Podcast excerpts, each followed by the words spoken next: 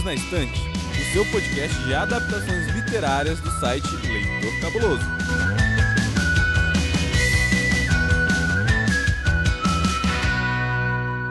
Olá, eu sou Domenica Mendes. Eu sou o Sr. Basso. E Basso, te tirei da geladeira. Absurdo, absurdo essas coisas, cara. Tô aqui há 150 anos aqui e só me tira de vez em quando da geladeira. Mas eu te tirei com uma missão. Eu quero saber se você limpou a casa e passou um café, porque a gente tem convidado especial hoje. Nosso convidado de hoje é basicamente um panda do lixo. Né? Então não sei se precisava limpar muita casa. Fala assim, fala assim. que é isso, gente? Você quer ter a honra? Queria dar as boas-vindas ao senhor Guacha, que está aqui conosco hoje para participar pela primeira vez do Perdidos na Estante. Olá, Guacha. Olá, é, é uma honra estar aqui. Que voz, gente, que voz deliciosa. É estranho eu estar conversando com o Guacha agora ele tá respondendo, porque normalmente ele não, eu falo com ele e não responde. Ah, tá, no podcast, beleza. É, olha só, você já ia já se defender, né? Eu ia me defender do Telegram, que eu não respondo um monte de gente. Ele já ia se defender do grupo, né? Não, eu não respondo pra ninguém, sabe? Esse convite veio no domingo, na segunda-feira eu respondi. Não, mas teve um enrolation no meio também, viu, Basso? Vou fazer um exposed aqui, já que o Guacha é nosso parça.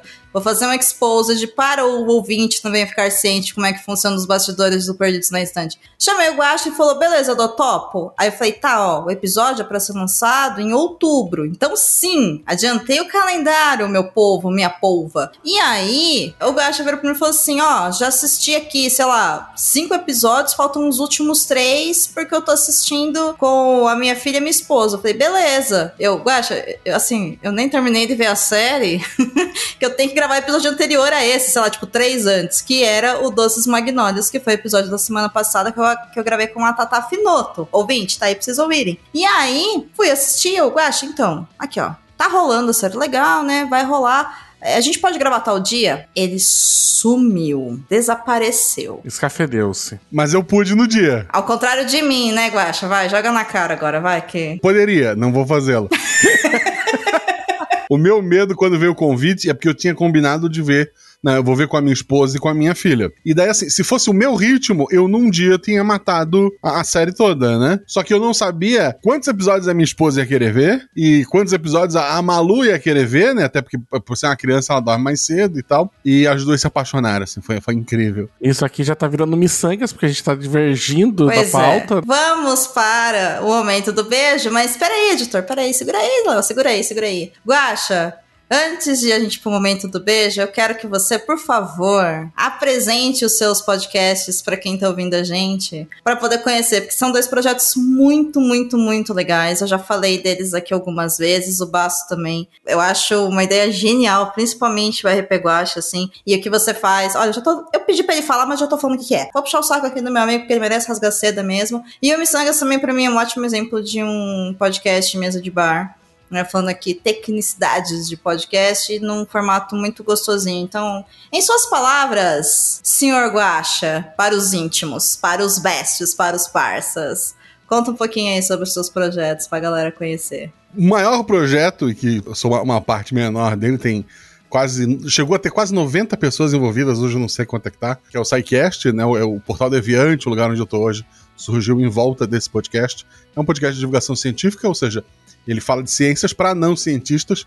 Ele, existe muito podcast de ciências que é, sei lá, um físico explicando para físicos, ou sei lá, para áreas irmãs. O SciCast é para qualquer um. Assim, literalmente qualquer um. Tipo, eu não entendia nada de, de física quântica, tem um episódio de física quântica que, que o Pena é, acaba conduzindo. Assim, então a ideia é a divulgação científica, que é uma coisa que faz falta no Brasil. E não é só hard science, não é só física, química, que o pessoal tem costume eu sou formado em geografia, por exemplo, a gente tem um podcast de história, tem um podcast de sociologia, filosofia, de arte, educação física, tem de tudo lá tu vai estar encontrando. Podcast que eu sou mais envolvido, Missangas, eu e a Jujuba, a gente sempre recebe alguém e fala uma bobagem qualquer, passa 45 minutos falando sobre tudo e, e o nada. Ele, ele, é um podcast, assim, a gente começou querendo, é, não, porque a gente vai falar, sei lá, de cultura pop, de não sei o quê.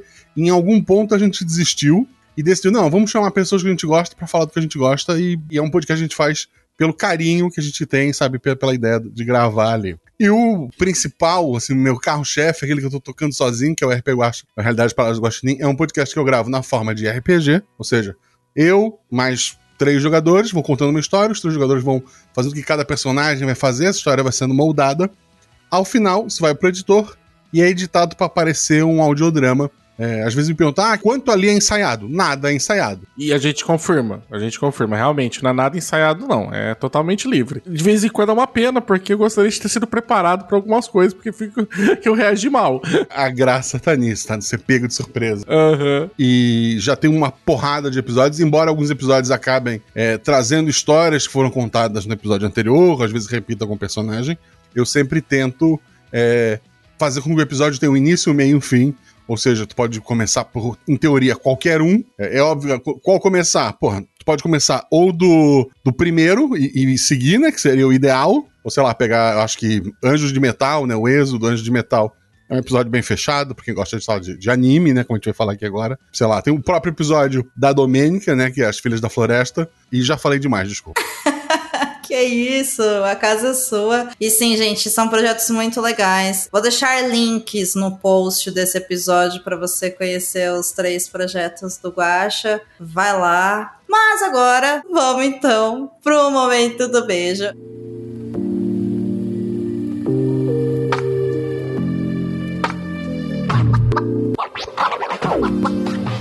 E Baço, quem que você vai beijar hoje? Ah, é o Erechu. Não, não vou mais não. Só que tô no, toda vez. É toda vez, né? Como se eu viesse muitas vezes gravar aqui, né? Vou mandar um beijo pro Rodrigo Hipólito, meu xará, né? Que está lá do Midcast. Nossa, e... dois beijos pro Rodrigo Hipólito. Adoro. Ah lá, pronto. Ainda. Sem camisa, só... três beijos. Nossa, é. Não só tem uns podcasts muito bons tanto o Não Pode Tocar quanto lá o Midcast, como também é um tremendo um gostoso, então tem que mandar beijo para ele mesmo. Olha, e conhece cafeterias espetaculares em Vitória, sou prova. Um absurdo. Domênica conheceu ele pessoalmente ou não? Acho um absurdo isso, só queria deixar registrado. É, você conheceu 50%, porque é tudo nosso, é isso. É...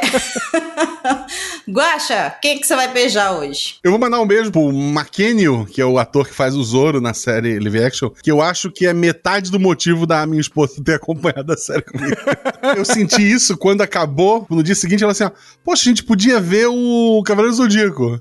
Eu, ah, é, é ah. Aí eu fui ver, porra, ele faz o ceia. Aí, porra, é por isso, né? Ele é lindíssimo, né? Aquele ator misericórdia. Olha, dois beijos para ele também. E eu vou mandar um beijo aqui pro nosso amigo Rodrigo Berton. Rodrigo Berton, olha só. Nós temos, gente, uma troca, eu e Bertão, Bertão e eu, de dicas de guilty pleasure, que são coisas muito ruins que dão a volta e ficam boas. E quando saiu o trailer do One Piece, eu falei pra ele, Bertão, é a nossa cara. Ele falou, dois, eu não tanco, não gosto de One Piece, não vou assistir a série, não suporto o anime, vai sozinha. Então, Bertão, esse episódio não é para você porque você não vai ouvir, mas o beijo pra você, tá bom? Porque eu lembrei muito de você enquanto tava assistindo One Piece. E é isso. Bora então pro episódio, assistente. Chega aí.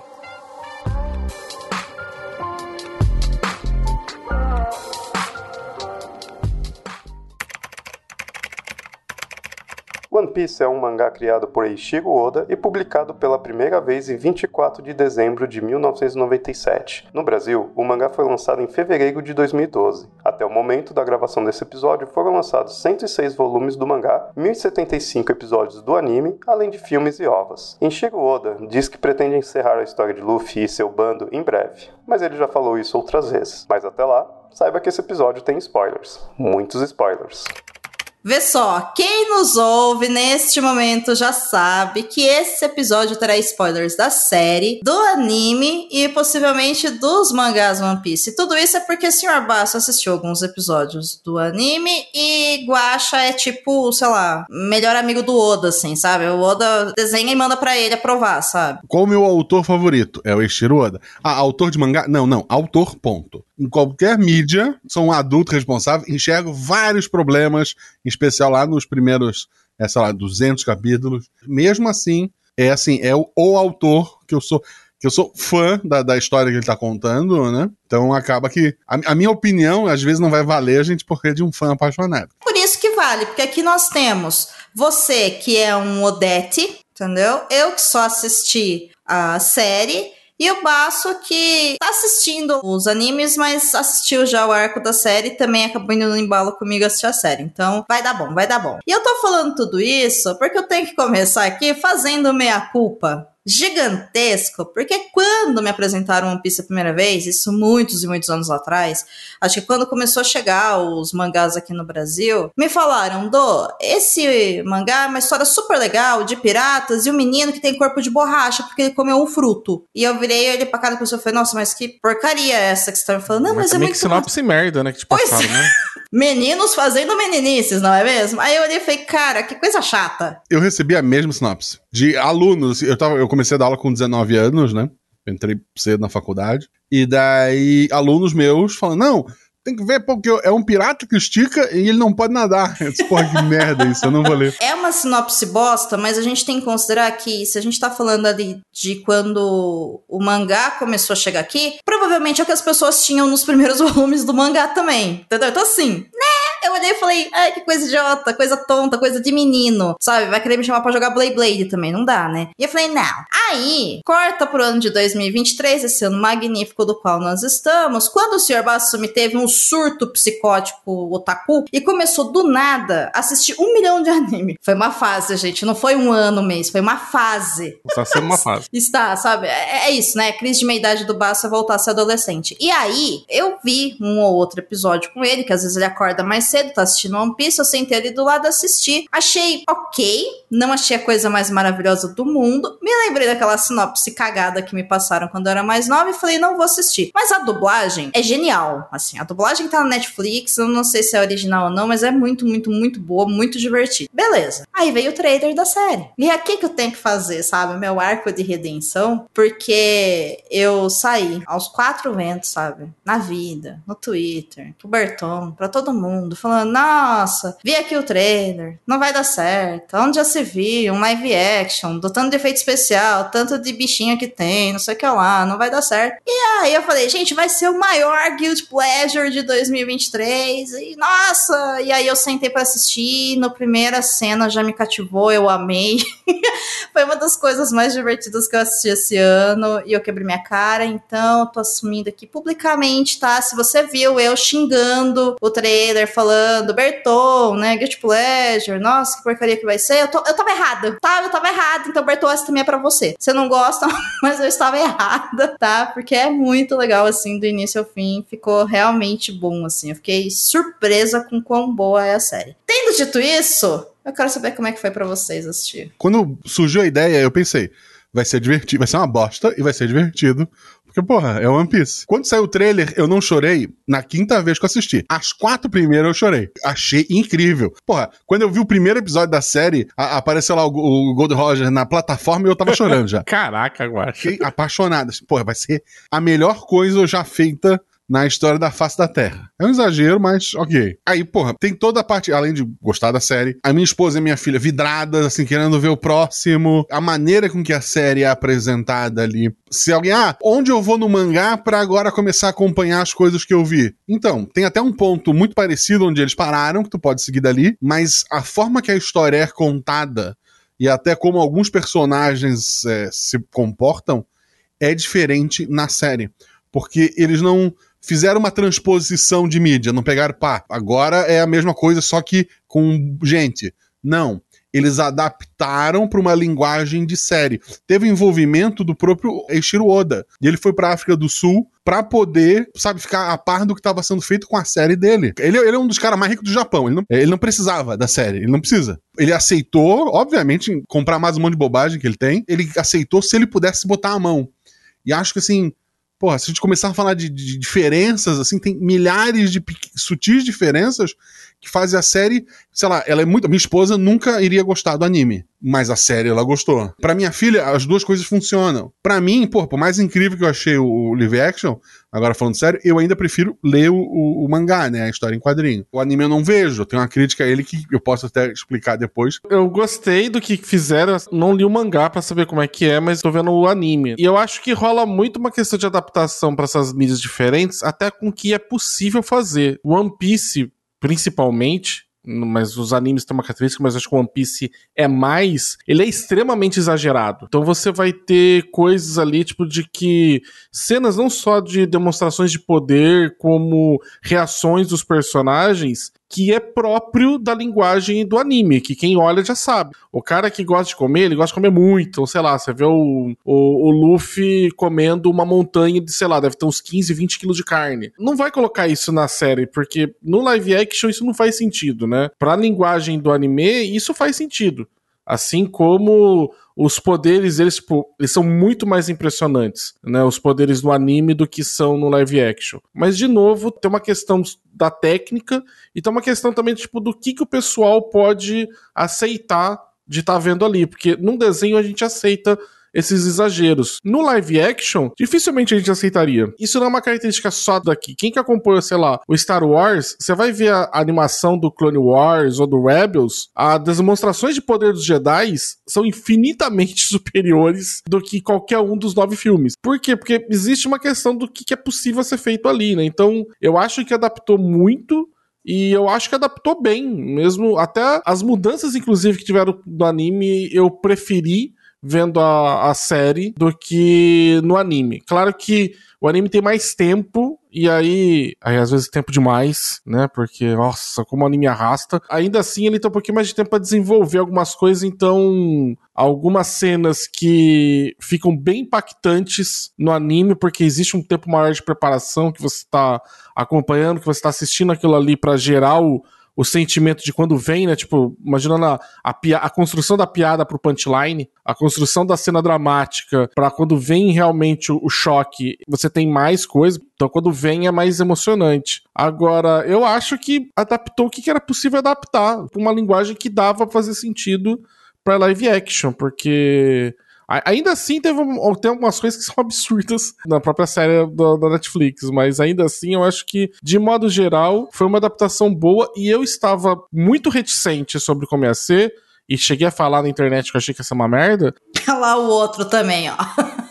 assumindo minha culpa. É muito exagerado. Eu não sabia como eles iam conseguir transpor isso pra série. A solução deles foi falar assim: vamos diminuir 50% ali do exagero. Aí acho que realmente acabou dando muito certo. Eu sei que, cronologicamente, foi feito o mangá, o anime, né? Os filmes e os ovos, beleza? E aí o live action. A sensação que eu tive baseada em pouquíssimos episódios do anime que eu vi. E o live action é quase como se fosse de verdade o que tá no live action e no anime fosse uma representação fantasiosa do que aconteceu. Por isso que é tudo muito exagerado. Igual, sei lá, a gente vê o Tom e o Jerry, a gente sabe que gato corre atrás de rato, mas não é daquele jeito na vida real, sabe? Quase como se fosse isso, assim. É o exagero, né? Muito maior, é muito. As reações são muito mais exacerbadas, os poderes são muito mais impressionantes, mas eu acho que a base da ideia geral do que, que é o, o clima mesmo do One Piece tá, tá ali, entendeu? Só acho que deu uma, uma diminuída no volume, assim. É, o que eu acho que ficou mais gostoso de assistir, tá? Pelo menos para mim eu achei mais gostoso.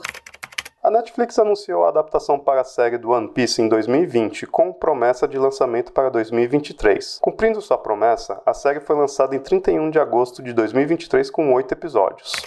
E aí, eu quero saber agora, porque eu estou surpresa com essa informação, que Guacha não gosta do anime. Guacha, o Tribunal da Justiça está aqui para te ouvir. Defenda-se. O One Piece surgiu em 97 como mangá e em 99 ele já tinha um anime. Sei lá, cada episódio do, do anime, eram dois capítulos, três do mangá que seja, rapidamente alcançava.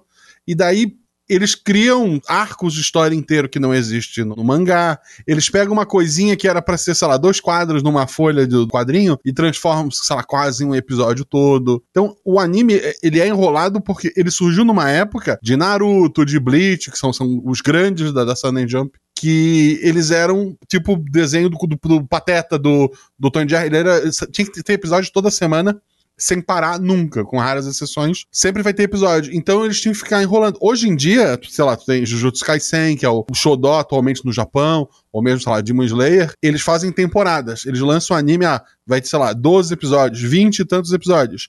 Aí ele conta um arco de história que tá no mangá, fechou. Só quando essa história fechar no mangá novamente, a próxima arco de história, sai uma outra temporada. Então, hoje em dia não se faz mais. Só que o One Piece começou em 99 e tá até hoje, tem 1070 e tantos episódios, tem muita enrolação. Ah, o Luffy foi de um andar pro outro. Isso é uma piada do, da última arco que teve. Fizeram, sei lá, dois episódios que o Luffy tava subindo escada. Foram criando problemas pra ele. Porra, e é um cara assim que ele podia só se esticar e se lançar lá pra cima, como ele, como ele, ele faz mais comumente no mangá. E, porra, não, ele ficou subindo a pé a escada. Acaba tendo uns problemas, assim. Quem for acompanhar o anime, eu aconselho, procura na internet quais são os episódios filler, né? Que a gente fala que esses episódios não servem pra nada. Pode pular sem medo. Do final do live action, tem, sei lá, mais um arco curto, que deve ser o primeiro episódio da- do- de uma, se Deus quiser, próxima temporada. E depois tem toda uma história do Luffy com uma menina e um dragão. Essa menina e um dragão não existem. Pode pular porque eles nunca mais vão aparecer, sabe? Eles, eles não existem. Eles foram criados só pra ter uma história no anime. Então, é, eu não gosto dessa enrolação do anime. Então, eu leio o mangá toda semana que sai o capítulo. Eu vou lá, paro, leio e, pô, teve uma luta legal? Espero ela aparecer no, no anime e procuro só o vídeo daquela luta ou daquele momento específico. É, esse negócio do- dos episódios extras que você falou é uma coisa que eu vi até o meu irmão com os amigos dele comentando, assim, a, a galera falando assim, na moral, não, eu vejo lá, eu abro no Google quais são os episódios e eu pulo mesmo. Pode Eu, pular. Caralho. É, e eu, eu fiquei olhando e falei, ok, né? Mas eu, eu entendo, eu vou só fazer uma recomendação extra aqui, porque você falou de, de Demon Slayer, eu sei que não é o tema do episódio, mas nossa, gente, quem puder e quiser assistir um, um anime lindo, assista Demon Slayer. É muito bonito. Demon Slayer, eu chorei. Mas tu conheceu o Genitsu. Sim. Tu ainda gostou da série? Ah, sim. Eu, eu quase, assim, eu tava amando. Surgiu esse loirinho, eu quase abandonei. E daí, puxando pro, pro One Piece, uma coisa que eu achei legal do, do live action, eu tô criticando o Genitsu, que é o quê? É o mulherengo medroso. O Genitsu, ele é um cavalheiro comparado com o Sanji no anime mangá. O Sanji no anime mangá, ele é alguém que precisa ser preso. Ele não vai tocar, mas ele vai importunar qualquer mulher que apareça na frente dele. No live action, eles dão a entender que eles, eles soltam aquelas cantadinhas de, de pedreira ali dele. Porra, aquilo não é nada. Ele faz um flertezinho, né? O tempo todo ele tá flertando, mas ele não chega a ser inconveniente. No anime mangá, ele é inconveniente. E assim, passaram mil capítulos, não vai melhorar. Se, se- se isso te incomodar muito, não vai melhorar. Ele é um personagem insuportável. O próprio Usopp também, agora pegando o lado da- do medroso, o Usopp no mangá, ele é um cara extremamente medroso. No live action ele é medroso? Ele é. Não, no, no mangá é exageradamente medroso. Mas eu acho que é pra tudo, todas as características ali dos personagens. Sim, o Zoro ser sério, E bebida também, o Zoro, porque todos eles têm um certo, entre muitas aspas, eu vou colocar aqui, tipo, tem um certo vício. O Luffy é com carne, então ele tá todo momento comendo carne. O Zoro é com bebida, ele gosta de beber e gosta de dormir. O Sop é com mentira, ele mente muito, ele é muito medroso. A Nami é de roubar. ambição, de roubar e, e faz qualquer coisa por dinheiro, né? Então, inclusive, roubar dos amigos, entendeu? Roubar do pessoal ali, esconder dinheiro deles, né? Isso, mas naquele ponto é explicado que era pra salvar a vila dela. Mas isso continua depois. Continua, mas assim, ela passa seu dinheiro do bando. Mas ela tem esse amor por Beris, né? Que é o dinheiro ali do One Piece, tipo, absurdo, né? Do- daquela coisa bem de anime de o olho virar cifrão. E aí o Sanji com mulher. Apesar que eu acho que o Sanji, considerando, assim, os outros animes, Mestre Kami, sabe? Que apalpava a Buma. Não há o toque. É, no auto ele é muito, muito inconveniente. E ele se apaixona por todas as. Ele, tipo, ele é gado de todas as mulheres. Mas isso acho que entra naquilo que a gente tava, que eu tava falando antes, dessa coisa exagerada, né? No anime, eles pegam cada uma dessas características e ele- eleva a 13 terceira potência. No live action, eles reduziram. Então, sei lá, você vê o Zoro várias vezes bebendo, mas não é, e gostando de dormir. O Sop, ele é medroso, mas ele não é muito. O Luffy mesmo, você vê ele indo atrás de comida muito menos. Cara, no anime, chega a ser ridículo, sabe? Tipo, do pessoal tem que andar com um saco de Papai Noel, de carne, atrás dele, pra ir dando conforme ele vai lutando, dando comida pra ele continuar lutando. Outra coisa que beneficiou o live action, que eles foram muito corajosos, a classificação é 16 anos. Enquanto o, o anime é um desenho, né? Sei lá, não sei se é livre ou 13, é 16. Tanto que quando o Zoro corta o cara ao meio, eu olhei pra Malu assim, pô, se- será que isso é pra Malu? Ela disse, não, pai, tá tudo bem. O One Piece, por muito tempo, tinha uma piada que ninguém morre, exceto em flashback. Ninguém morre. O Mary lá, o, cara, o banqueiro ovelha lá, que, que aparece quando na casa da Kaia, né? Acho que no, no quarto ou quinto episódio, ele morreu jogaram num poço. Atualmente, no One Piece, ele tá vivo até hoje, tá lá tomando chá com a Kaia de vez em quando. No live action, ele morreu. Aquele cara que o Zoro mata, ele no anime, ele não aparece. Porque ele é citado lá pra frente. Ah, esse grupo, né? Que ele até mostra o cartão ali. Ah, eu já encontrei um deles no passado, ele queria me recrutar e eu matei ele. Mas isso é só dito, não aparece. Ali ali a primeira cena do Zoro é ele cortando, é o número 7, né? Ele cortando esse cara ao meio e carregando ele numa mochilinha para poder pegar o, a recompensa. Como a gente tava falando, a maneira com que a história é contada é completamente diferente. Do sentido de que o mangá começa com o Luffy criança, conta todo o arco dele criança, aquele que a gente viu em mini flashbacks durante a série, é contado de uma vez só. Aí ele saindo de barco, aí ele encontra Kobe, né, com, com a Álvida, aí ele encontra o Zoro, resolvem tudo, aí ele e o Zoro vão embora, aí eles encontram a Nami, aí resolvem, vão pra outro lugar, encontram o Bug. No, no live action, o primeiro eles já juntaram o Zoro, o Nami, contaram a história é, por cima ali de, de como eles se uniram. Isso não acontece no mangá. E outra decisão que eles tomaram, o voo do Luffy, isso levaria anos, seria, sei lá, quinta temporada, se o live action seguisse o mangá pra gente saber dessa informação. Essa informação não era agora. O, o do Luffy, ele não faz parte desse arco. Para criar a estrutura de série, eles colocaram esse arco maior por, por trás do Kobe, do, do Helmepo, né, em segunda instância, e do Garp, que é, que é o voo do Luffy, que é uma coisa que a gente ia ver, puta, sei lá, quinta, sexta temporada que fosse quando o Kobe é, se separa do Luffy a primeira vez, eu ainda comentei com a minha esposa: ó, esses dois só vão voltar a se encontrar muito no futuro. Nossa, o Basso falou a mesma coisa pra mim, Guacha. Essa forma que eles estão fazendo para contar, particularmente eu tô achando mais interessante do que do anime. Até essa estrutura, por exemplo, de você tá mostrando um pouco e vai contando de flashback em pouquinho, né? porque essa primeira temporada foi uma grande reunião do bando e a primeira questão de que eles vão, que eles vão pra, pra Green Line. E eu acho que tem muita coisa que faz parte do universo do One Piece que ficou muito melhor explicado para mim, pelo menos, e ficou muito mais claro agora do que pro restante. Por exemplo, o papel da marinha, né? Você pensa lá que, pô, o mundo deles é, sei lá, se o nosso é 75% água, deles deve ser uns 95%.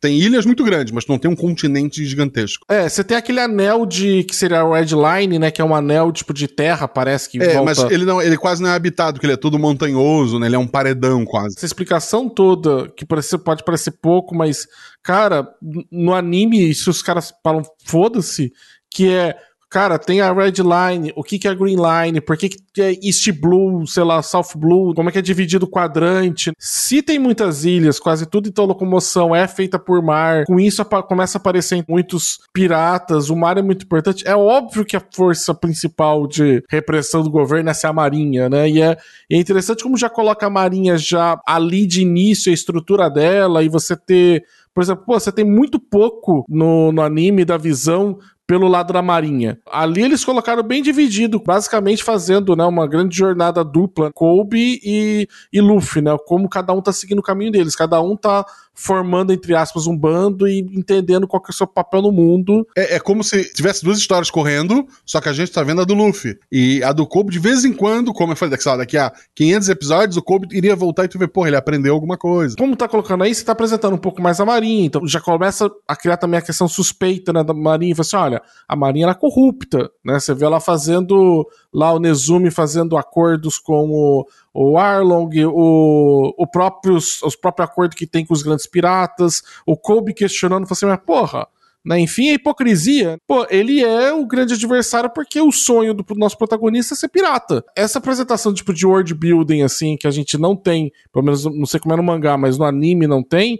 Aqui eu acho que eles se preocuparam muito de falar, olha, aonde está se passando essa história? E eu acho daí que dão uma explicação melhor e até a apresentação dos personagens mostrando em flashback um pouquinho de cada um, é mais ou menos dois episódios de flashback para cada um do bando. E aí isso mistura e mistura com flashback também de um outro, então no episódio que termina o flashback de um, começa o do outro. Então, eu acho muito mais dinâmico do que contar mais linear, sabe? Conta tudo uma história, depois conta toda a outra, depois conta toda a outra. Não, é, essa mesclagem para mim ficou muito mais dinâmico do que é a apresentação do anime. É mais divertido de assistir desse jeito mesmo, né? Fica, fica mais gostoso. Tu, vocês entenderam por que o Zope gritava os piratas estão chegando? Era pra mãe dele ouvir. É, no anime, no, no mangá, é, fica muito mais claro. A minha esposa não tinha apego a essa, por exemplo. Mas por que, que ele continua depois? Porque é a memória da mãe dele, sabe? O pai dele, que aparece, né, que tá no bando do Shanks, é, é o pior pai do mundo, provavelmente, né? Abandonou a mãe doente para cuidar da criança. Mas assim, é, é legal por conta desse. Ela tem mil episódios. Ah, mas a série vai adaptar X, X episódios. Só que ela não precisa é, se apegar a tudo que tá só naqueles é, episódios. Por exemplo, o primeiro momento em que a execução do Gold Roger é o primeiro, sei lá, isso tá no mangá. É, a abertura, no, né, da é, série também. Só que no mangá aparece só ele sendo executado. Muitos capítulos depois aparece que algumas pessoas estavam lá no dia que ele foi executado. No primeiro episódio da série já mostra quem são essas pessoas. Pessoas que vão aparecer, sei lá, na segunda, terceira temporada, que já estão ali, que deram enfoque nesta pessoa específica se ela não aparece nessa temporada. Eles já estão se preparando para uma próxima. Quando o Luffy vê aquela parede de cartazes de procurado, no mangá é genérico ou nem aparece direito. Ali aparecem pessoas que vão aparecer muito no futuro. Eu achei que ela ficou muito boa também de apresentar os personagens, porque tem uma questão do porquê aqueles personagens estão ali e o porquê que principalmente eles se reúnem, além de o Luffy decidir que eles têm que se reunir, que é a questão tipo de que todos eles ali têm um sonho. E o One Piece ele trata muito disso, né? Ele trata muito que assim, as pessoas que vão mudar o mundo, as pessoas que são importantes, as pessoas que vão ficar mais fortes ou desenvolver mais uma técnica, elas são todas pessoas que têm um grande sonho. E o One Piece é muito sobre as pessoas saírem para realizar o seu sonho. Tem esse ponto que é muito importante, porque, claro, o Luffy é o protagonista, o bando dele é o protagonista da história e a gente vai acompanhar eles até o final. Só que os mestres deles também têm sonhos grandes que muitas vezes, se eles não realizaram, eles reconhecem essa habilidade de sonho e acreditam no seu padawan, no seu pupilo. E eu acho que isso também é muito bonito na série. O próprio Sanji que vocês falaram, quando ele fala que o sonho dele é conseguir o, o All Blue, o Perna Ruiva fala, né? Esse era o meu sonho, agora eu não consigo fazer, então basicamente, ah, eu vou te treinar, vou te manter vivo para que você consiga fazer. E cara, essa habilidade, sabe, de você também olha, as pessoas que mudam o mundo não so, são aquelas que sonham e que também reconhecem a habilidade do outro sonhar. É muito, é muito bonito isso. E é, é feito de uma forma tão, tão doce na série, ao mesmo tempo tão divertida. Eu acho que ficou tão claro, né? Porque é uma coisa que demora mais um tempo, acho que no, no anime, pelo menos, para você entender isso. E eu acho que na série, com poucos episódios, já colocou isso que você falou, do. Ou são pessoas, acho que até é melhor, assim, é, que você colocou. São pessoas que sonham ou que reconhecem o sonho dos outros. É mais completo ainda essa definição sua. Que essa galera é a galera, tipo, que realmente vai, vai deixar alguma marca, vai fazer alguma coisa. E eu acho muito bonito eles reunirem isso dessa forma. Inclusive, daí no final, cada um deles colocando o sonho que eles querem ter, né? Então, é assim, lindo. Né, é pra, lindo. Quem não, pra quem não entendeu ainda, né? Tipo, olha, tá aqui. Mas acho que antes disso, porque é o Kobe também tem um sonho muito forte. O, o Garp, tipo, também tem um sonho. O, o chapéu de palha. O Shanks fala: Isso aqui é o meu maior tesouro. Eu tô confiando ele para ti, porque eu acredito que tu vai ser um grande pirata. E o dia que a gente se reencontrar, tu vai me devolver esse chapéu. Isso não só tá tão na cara que eu acho que isso fica muito claro como que funciona essa percepção.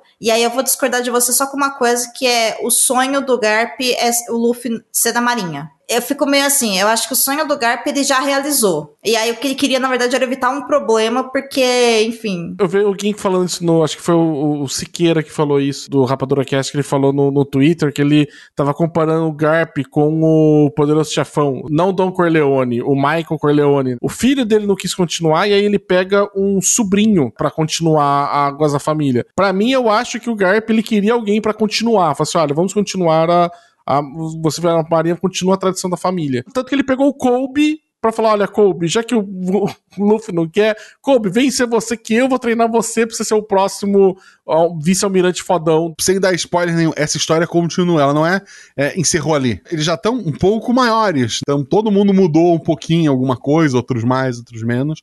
Mas assim, essa história continua. É, embora não seja o foco, sei lá, a cada, sei lá, 100, 200, 300 capítulos, Mostra um pouquinho, ó, o Garp tá fazendo isso aqui. Isso aqui ó, aconteceu com, com o Kobe, e não sei o que. E eu gosto principalmente dos momentos que acontecem no live action, que é final de arco. Acontece isso, a recompensa do Luffy aumenta, ou alguém do bando ganha uma recompensa. E daí mostra todo mundo que passou na vida deles recebendo cartaz e como cada um reage. Isso é a parte que eu mais amo isso vai acontecer várias vezes, sabe? Tipo, a parte que eu mais amo é eles revisitando todo mundo para as pessoas dar sua opinião. Pô, que legal, o Luffy conseguiu. Assim, meu Deus, esse menino vai, vai, vai acabar morrendo.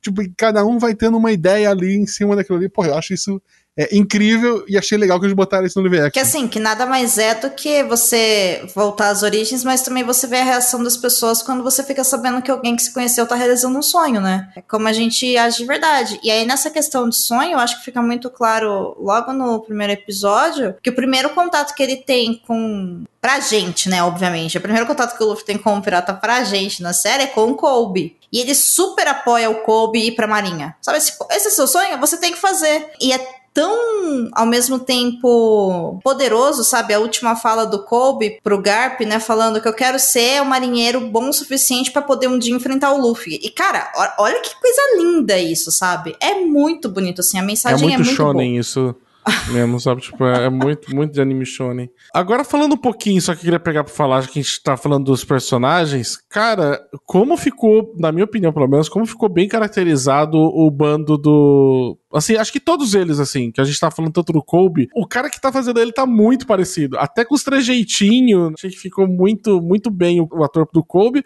E o ator do Papi também tá muito parecido mesmo, assim, tá bem suportável. Tu tem ódio dele e no final tu, ok. Ele quer ser bom com espada para vencer o Zoro. Porra, boa sorte, querido.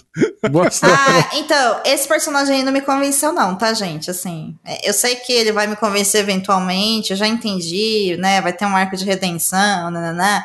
Mas e eu olhei série também colocou, colocou ele, parece, não sei, eu te falei pra Dor que no, quando eles estão no Baratier, me pareceu que ele, quando vai pagar uma bebida pro Kobe, pareceu que ele tava dando em cima do Kobe. E aí eu, tipo, eu fiquei olhando assim e falei, gente, não sei se isso é uma coisa mais pra frente, que é... Não, não, não existe romance, já, já deixei isso clavado. É, não é verdade. Sim. Não existe romance. Assim, na cabeça de quem, quem assiste, porra, tem muita gente que diz, não, porque a Nami vai casar com o Luffy, não, porque a Nami vai casar com o Zoro. Depois entra uma outra menina, não, porque a Nami vai casar com essa menina sabe? Então, é, assim, na nossa imaginação, pô, que o Zoro é o par do Sanji, esse é o mais maravilhoso. No live action eu achei um pouco o ódio que o, que o Zoro tem dele meio gratuito.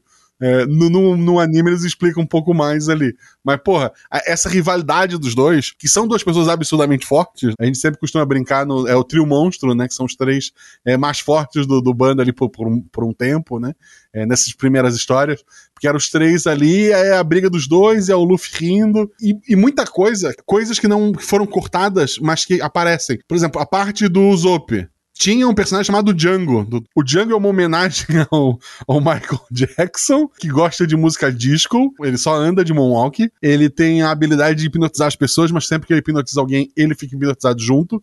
Então, ele oh, manda tu pai. dormir, a pessoa dorme e ele dorme também. Tipo, ele é uma figura bizarríssima. Eles cortaram, obviamente, ele do, do live action, porque ele cai nisso que o Basso falou. Ele é over para aquilo ali. E, a, a, embora ele explique como que eles iam fazer pro dinheiro da Kaia passar pro mordomo, que era com hipnose, né? Mas quando o Zoro olha pro mordomo, ele fala: Eu te conheço de algum lugar. O mordomo, não, não me conhece, não.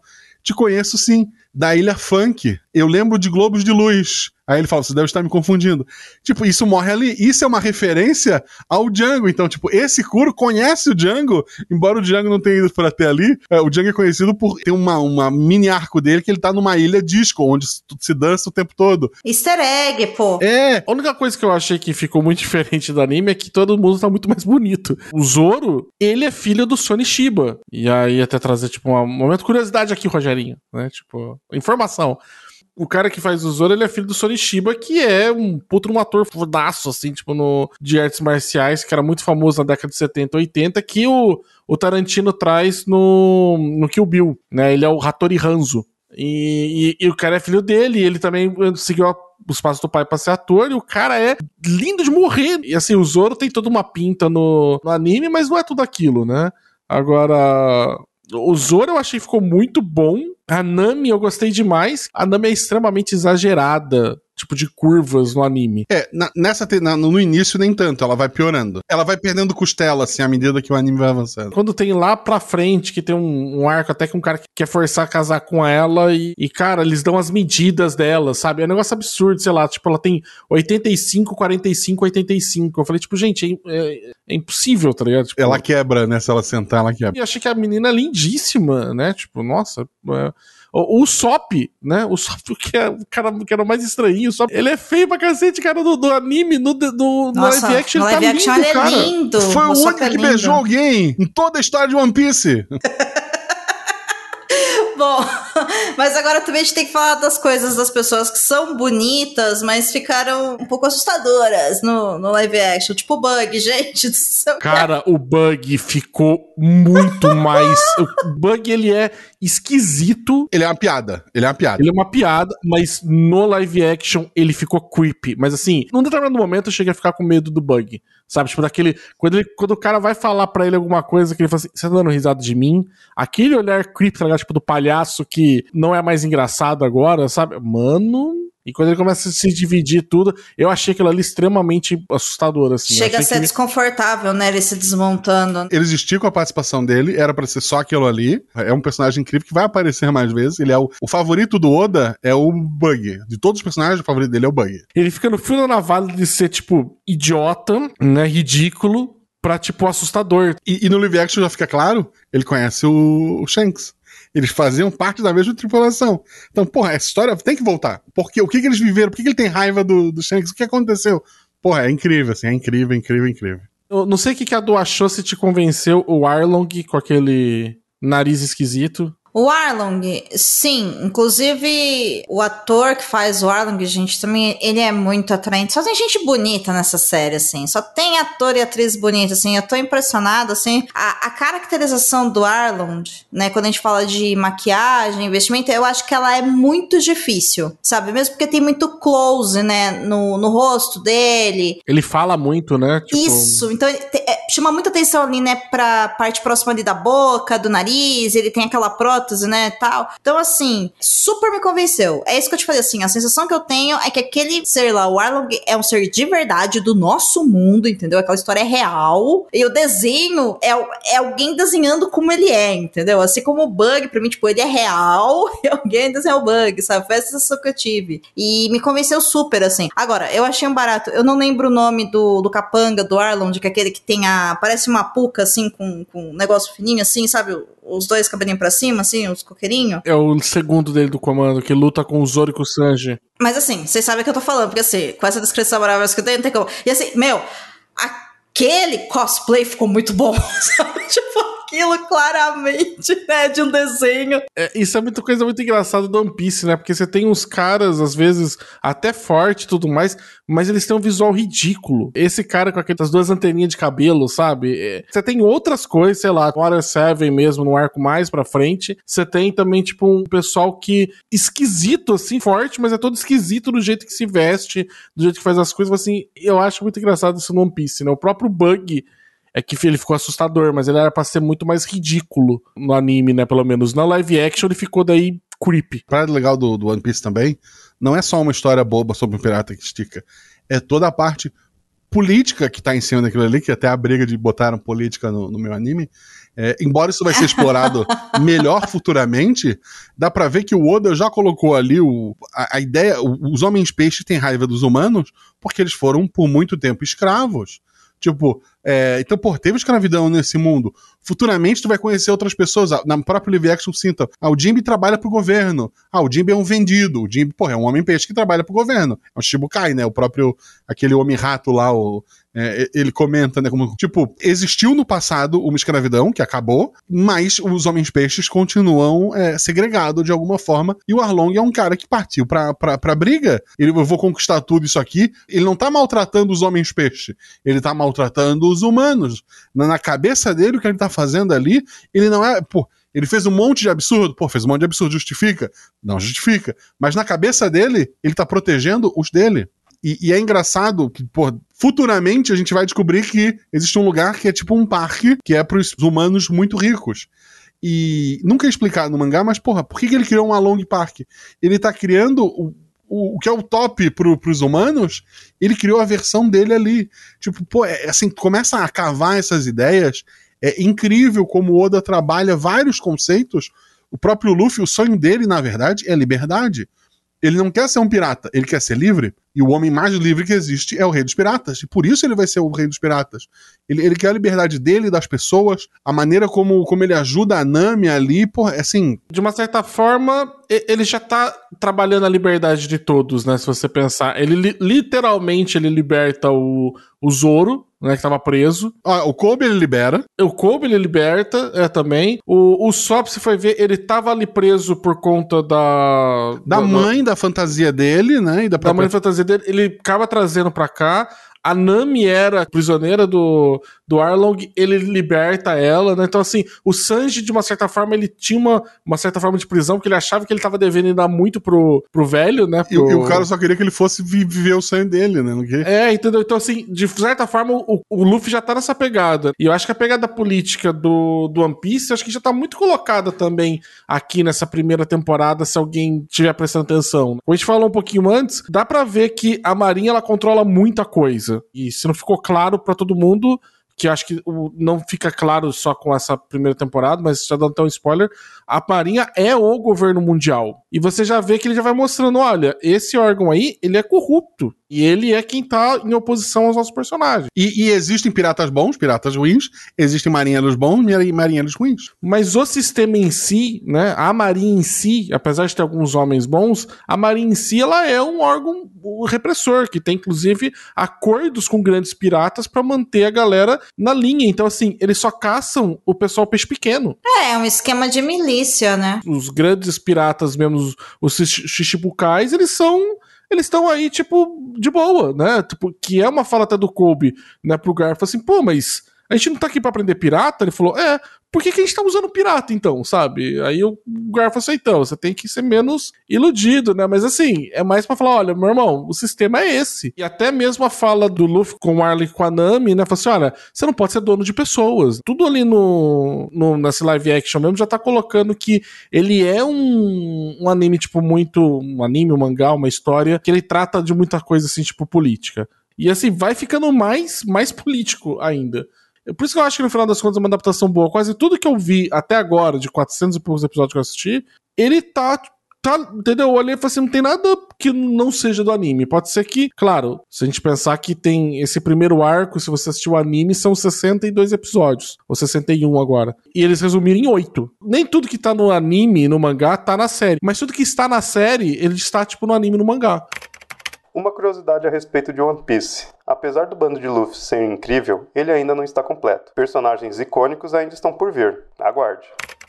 Uma prova também, concordando com o que vocês estão dizendo, de que é uma boa adaptação, né, uma boa transposição, chamem como quiser, é que eu tenho certeza que uma criança que vai assistir vai conseguir entender até um tanto, um adulto que for assistir vai até mais outro tanto, um adolescente vai em outro tanto. E assim, a gente vive aqui no Perdidos na Estante falando sobre isso, a função da arte é essa mesmo. Não tem como você entregar uma coisa pura e é só isso e acabou e só tem uma interpretação, é só sobre isso. Não é assim que funciona. Tem que ser algo que realmente tem mais camadas e tem mais pontas e possibilidades de análise. E assim, gente, encaminhando pro final, eu achei um- uma baita de uma série, assim, eu tô bem animada pra continuar assistindo, mas eu sei, e agora que o Gash falou que o, o tempo, né, que passa entre esses 1075 episódios, é, só passa uns dois, três anos, eu fiquei realmente preocupada, porque essa galera vai crescer, né, e assim, como é que vai fazer, né, com os atores e atrizes, né, como é que, como é que se faz? Apesar que, assim, não são crianças, mas mesmo assim, é a gente comparando, sei lá, fotos nossas de 10 anos atrás, sendo adultos, entendeu? A gente muda. Então, assim, não sei até onde vai, né, o live action, mas com certeza vai ter segunda temporada. Notícia de hoje: conversaram sobre a segunda temporada mais a sério. Conversaram até uma sexta. O Oda tem ideia até a sexta já de como adaptar. E que eles queriam 12. Vai ter tudo isso? Eu duvido muito. Próximo arco, se for até onde eu imagino, ele, pô, ele termina muito bem. Ele termina assim. Ele... Eu acho que tem que ser que o próximo arco seria de. Não é spoiler acho que falar, mas o próximo arco seria de um arco de Alabasta. É. Eles entram na Green Line, ah, tipo, ah, meu Deus, spoiler. Meu irmão, tipo, ele tá falando que ele vai entrar na Green Line. É, O sobre Green isso a série, né? É tá? sobre isso, a sinopse. Desculpa. Oh, meu Deus, ele vai conseguir? Vai, vai conseguir. É um primeiro grande problema que eles ajudam a resolver, que é nesse reino de Alabasta. A última cena é o, aquele personagem fumante, né? Que, que aparece no, no, no live action. né? E ele tem participação lá. Então eu imagino que assim como esse. A primeira temporada foi do Garp, a segunda temporada tem o Smoke. No- do começo ao fim dela. E vai ser. Vai ter esse arco por fora da Marinha também, é, fazendo a parte dela, né? Agora, com, agora sem nepotismo, né? Do avô liberando no final. Eu, eu gostaria muito que fosse o arco de Alabasta, sabe? Que eu acho que ele é eu gostaria que ficasse adaptado nesses oito também para ver como é que ia funcionar. E assim, depois que eu vi o que, que eles fizeram de resumo, eu acho que dá muito tranquilo. É, eu espero que, que dê muito lucro, sei lá o que, que a Netflix espera disso, e que eles renovem várias temporadas, porque é incrível. A, a Dô falou isso, né, Dô? Você tá falando que você tava achando que tá um bom tempo já, considerando que é uma coisa nichada, se mantendo no top 10 da Netflix, né? Sim, a série ela estreou dia 31 de agosto e datando aqui as informações que o Guacha deu e o que a gente tá falando, essa gravação tá sendo feita na noite de 13 de setembro. Então a gente tá com duas semanas dessa série no ar. Está há duas semanas, desde o dia 31 de agosto, no top 10 da Netflix, né? E a Netflix, ela mudou a forma de cálculo do algoritmo dela agora para análises financeiras, que antes realmente o que importava lá era os primeiros 10, é, primeiras semanas, os primeiros 10 dias, os primeiros 15, agora são os primeiros 90 dias. Então, com certeza, essa série vai ser renovada para uma segunda temporada. Sim, com toda certeza. Eu acho que seis temporadas, que foi o que o Guacho falou que eles estão estudando, com certeza tem. Porque tá aí o Stranger Things também há seis anos sendo lançada. Doze, meu irmão, não vai. Mesmo porque Stranger Things eu sinto também que eles mantêm muito, porque para muita gente virou sinônimo do Netflix. E Netflix sinônimo do Stranger Things. Teve lá o carinha lá que. Ai, eu esqueci o nome dele. Que, que ele tinha lá o grupo de RPG na, na última temporada. O que se vendeu de camiseta, sabe? Então, assim, tem produtos do Stranger Things que vão pra Netflix. Os produtos do One Piece não vão pra Netflix, gente. Mas assim, tem a vantagem de que se a Netflix não quiser renovar, é do Oda. Ele pode vender para concorrente a próxima temporada. Guacha só tem um anime favorito e um sonho. É isso. Tá, mas eu não vou terminar esse episódio, que sim, está longo, mas é isso, está uma delícia. Eu não vou terminar antes. E assim, ó. Eu quero ser convencida, porém, assim, tá? É, diretamente. O que, que vocês acham que é One Piece? A pergunta de um milhão de dólares. Eu sei que no mangá o One Piece já está no horizonte. Agora já recebi um spoiler que falaram que ele é um objeto, né? De verdade. Porque eu achei que ele não era. Eu achei que o One Piece seria tipo você fazer a rota da Green Line e com isso você ia realizar seu sonho. O One Piece do Sanji seria o All Blue. O One Piece do Luffy seria seu Rei dos Piratas, sabe? Tipo, o One Piece seria o ápice mesmo, né? O que você alcança quando você realiza o seu sonho e a Green Line é um caminho para se fazer isso. Mas agora que eu sei que é um objeto, eu tenho quase certeza que é um item tonto, tal qual o chapéu de palha. Há uma teoria muito forte, mas ela é toda embasada em coisas que ninguém viu ainda porque vocês não estão acompanhando o mangá e o, anime. Não quero me aprofundar muito. Mas One Piece vai ser realizar muitos sonhos. Muitos sonhos. Sim, eu já pensei, pô, será? Deve ser conhecimento. Porque essa primeira é, ainda não apareceu no live action, mas depois tu, tu descobre que na Grand Line existem umas pedras, que são é os poneglifos, que são de uma língua antiga, é, perdida, que pouca gente conhece, e que ela tem informações de um século perdido. Então, é, existe um século que não está em livro de história nenhum, só nesses, é, nesses lugares. E, sei lá, quem sabe ler esse tipo de, de, coisa não é bem visto pela Marinha, pelo governo. Então eu sempre achei, não, deve ser livros, deve ser história. Hoje eu já acho que não é, mas eu não posso, não, não posso falar mais. Mas você acha que é um objeto, então? Não, assim, tem objetos, vários. Mas, assim, tem algo específico que precisa ser feito com esses objetos que vai gerar uma outra coisa. Tá, entendi, entendi.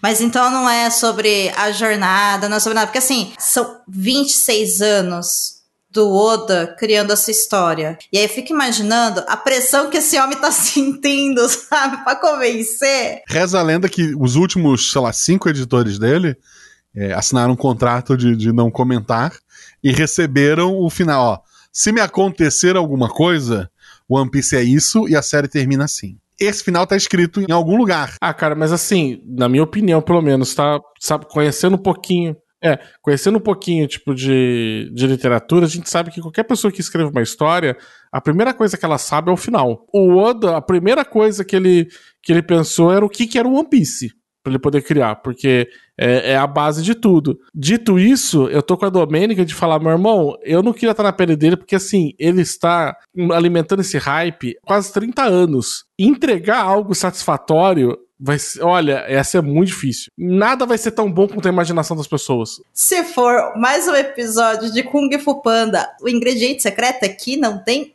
ingrediente secreto nenhum, sabe? Cara, no fundo pode ser sobre isso, entendeu?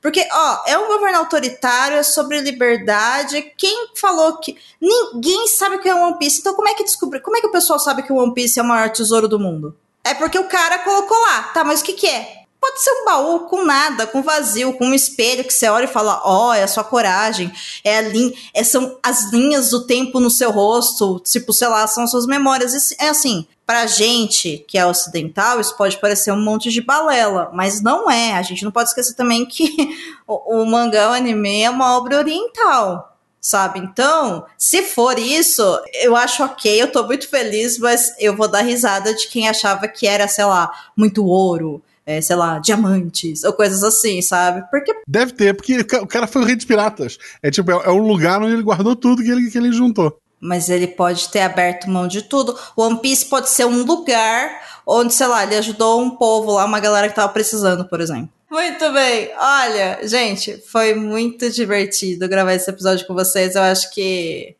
é, é, bom conversar com pessoas que sabem o que estão falando. Assim, eu fiquei muito tempo ouvindo o que vocês estavam falando porque ficou divertido. Assim, eu saí, sabe, da, do host para ouvinte, aí eu, pera, do que está gravando, eu voltava. porque realmente o conteúdo ficou muito legal, acho que a conversa foi muito, muito boa. É isso, estou feliz por ter quebrado a minha cara. Quem é, assistiu, reassista, indique, indique esse episódio para quem está assistindo a série, que eu tenho certeza que a pessoa vai gostar, principalmente né, com a participação aqui do Sr. Basso e do Sr. Guacha, que são dois especialistas de One Piece. E com certeza o... tem muito papo pra gente falar nas próximas temporadas aí. Eu conto com vocês, né? Se existir Perdidos na Estante, se existir segunda temporada de One Piece, vamos gravar mais vezes. E Baço, redes sociais, por favor. Obrigada por ter voltado para casa. Me deixaram, né? Tipo, de é, tempos mas, mas em tempos, agora, né? Descongela só pra é, tá parecendo o Guacha já também, que me colocou na geladeira faz uns seis meses, me deixou lá. Pô, tu gravou né? dois episódios, não me que gravou um que saiu agora. Exatamente. Então eu quero aqui, ó, eu quero o meu segundo Vale Aventura e tem um detalhe, Basta, só volta em 2024 agora. Já tô te avisando desde já pra você não ficar chorando, tá? Você não volta Rapaz, esse ano. a gente ajuda a montar o calendário, ajuda a organizar as coisas dos temas, a pessoa não, não chama a gente pra gravar, é impressionante. O, vocês me encontram por enquanto ainda, enquanto a gente resistir no Twitter, né, como arroba senhor Baço. No Sky eu fiz a conta, mas não fui para lá ainda. Então... E nada do Covil de livros, né? Só para deixar claro, tá bom? Então, muito obrigada, Baço. Meu Deus do céu, eu não sei se eu volto com ele ainda um dia. Nossa, fico pensando muito, mas é isso. Mas é isso. É um bom podcast, gente. Tá com todos os episódios no ar, então quem gosta aí de, de clubes de livro em formato de podcast, conhece Covil de livros, zoeiras à parte. Obrigada, Baço. Te amo. Guaxa, suas redes sociais, por favor. Arroba Marcelo Gostinho, arroba rpguacha, é, no Twitter, no Instagram, é, Blue Sky, Cu, sei lá mais o que é, o Trades. Eu não posto nada em lugar nenhum, exceto no Twitter, que agora é o, a rede pirata, né, o X marca o local. Ela é tão boa que mesmo tentando matar, ela continua viva. Então me procurem lá. E no Instagram, daí dei preferência pelo RP Guacha, porque não sei o que cuido. Tem uma, pessoas maravilhosas lá que, que, fazem as postagens bonitinhas e por isso que é legal. Maravilha, Guaxa. Volte mais vezes pro Perdidos, viu? A casa é sua. Se convide também. Assim, ó, viu uma série, viu um filme que é baseado em livro, estou um Telegram de distância de você, meu amigo. Eu só falo, Dô, vamos gravar, falo, bora. E é, minhas redes sociais, arroba Domenica Mendes no Twitter no Instagram. E também tô lá no Estúdio 31, que é o podcast oficial do O Podcast é Delas. E do mais, gente... Semana que vem eu volto também com convidado, lá com o Rafa Arinelli. A gente vai falar sobre o filme O Jogo da Imitação. Então, quem quiser assistir aí para poder ouvir o nosso episódio, já tá aí a, o convite feito, né? E depois vem She-Hulk, vem um outro episódio, aí vem o assassino da Lua das Flores. Você uh, vai gravar do o jogo da imitação e da She-Hulk, que eu te convenci a assistir e eu não vou estar. Tá. Olha, eu deixo você participar do jogo da imitação se você quiser. No She-Hulk já não dá, já tá cheio. Rapaz, olha. O jogo da imitação você pode participar, Basso. Vamos cruzando suas agendas. O mistério da agenda, ouvinte. Será que o Basso vem ou não? Fica aí a enquete no Spotify, vocês votem. Vamos ver se vocês acertam. Gente, ó. Boa semana. Até semana que vem. Valeu, gente. Tchau. Contribua para novos episódios do Perdidos na Estante em catarse.me barra leitor underline cabuloso ou no PicPay. Se você é das redes sociais, nos encontre em twitter.com barra perdidosestante e instagram.com barra perdidosnaestantepod. Você acaba de ouvir o podcast Perdidos na Estante. A apresentação foi de Domênica Mendes, Marcelo Guaxinim e Sr. Basso. Pauta e produção de Domênica Mendes. Assistente e edição de Leonardo Tremesquim. Esse episódio é um oferecimento de Airechu, Aline Bergamo, Alan Felipe Fenelon, Amário Silva, Caio Amaro, Camila Vieira, Carol Vidal, Carolina Soares Mendes, Clécio Alexandre Duran, Daiane Silva Souza, Guilherme de Bias, Igor Baggio, Janaína Fontes Vieira, Lucas Domingos, Lubento, Marina Jardim, Marina Kondratovic, Moacir de Souza Filho, Nilda e Ricardo. Ricardo Brunoni.